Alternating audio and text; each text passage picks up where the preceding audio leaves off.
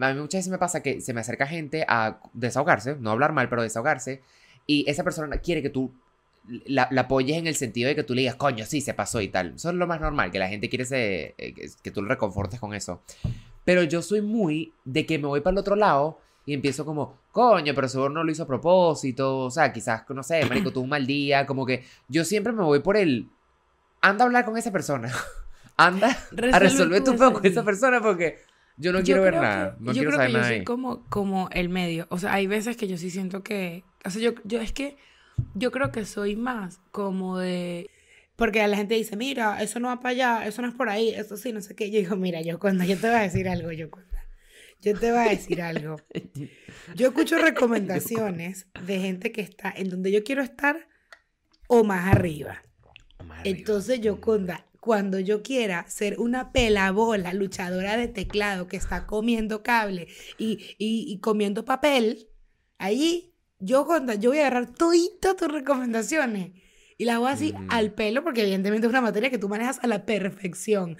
Pero si yo quiero ser cantante, no te voy a escuchar a ti que eres cocinera. Semana, un chamo me escribió y me dijo, hola Eugenia, ¿cómo estás? Este, yo soy, yo hago em, artículos de, de crímenes de Venezuela en, en TikTok. Y estaba, estaba justamente como que trabajando con lo de con lo de la masacre de Macaracuay, la muerte de tu amiga. Si ustedes están aquí, saben, una amiga mía la mató su papá.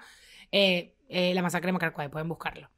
Y yo le dije como que hola, este, y me dijo, quería saber si me puedes dar información. Y le dije como que hola, en verdad, no sé qué tanta información te puedo dar más allá de, de, de, de lo que hayas visto, de la masacre de Macaracuay. Y yo he hablado un montón de eso y tal. Y él me dice, es que justamente hablé con, su, hablé con el psiquiatra que trató al papá en la cárcel. Y me mandó screenshots del psiquiatra diciendo cosas del papá. Cuando, al igual que también es demasiado evidente cuando hay gente que no entiende el tono de Instagram. Y que tú puedes usar Twitter e Instagram como te salga del forro del culo. pero tu perfil, tú posteas lo que quieras. Pero es cómico porque cuando tú ves tu timeline, como que tú ves que todo tiene como una cohesión hasta que llegas al tuyo de una persona que tú... Porque también sabes que pasa mucho, que hay muchos comediantes de stand-up que quieren pasar sus chistes a los 240 caracteres y no funciona. funciona.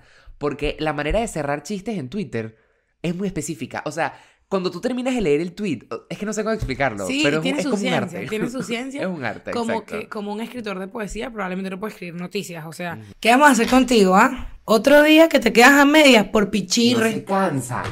¡Qué verdad! cansa, Dios mío. Tú a mí o sea, tipo, tú estás haciendo, tú, tú, como que no, no sientes ese, ese dolor por dentro que es que se acaba la año y tú dices, verga, otra vez, semana tras semana tras semana. Verga, es que de verdad.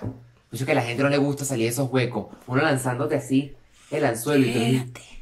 Llégate. quieres salir. Tú quieres terminar el ¿Cómo haces chisme. para agarrar el anzuelo? Tú quieres terminar ¿Cómo el haces para agarrar el chisme. anzuelo? Patreon.com slash ni me chamo. Eso es así, 5 dólares, cuesta? pa, pa, pa. 5 dólares, Santiago, tú puedes- Santiago, pero ya va, no, no quiero que te confundas, son 5 dólares. Y eso incluye 4 episodios al Sí. mes. Y solamente pagando 5 dólares tienes más de 60 que no has visto. ¿Tú puedes creer esa vaina?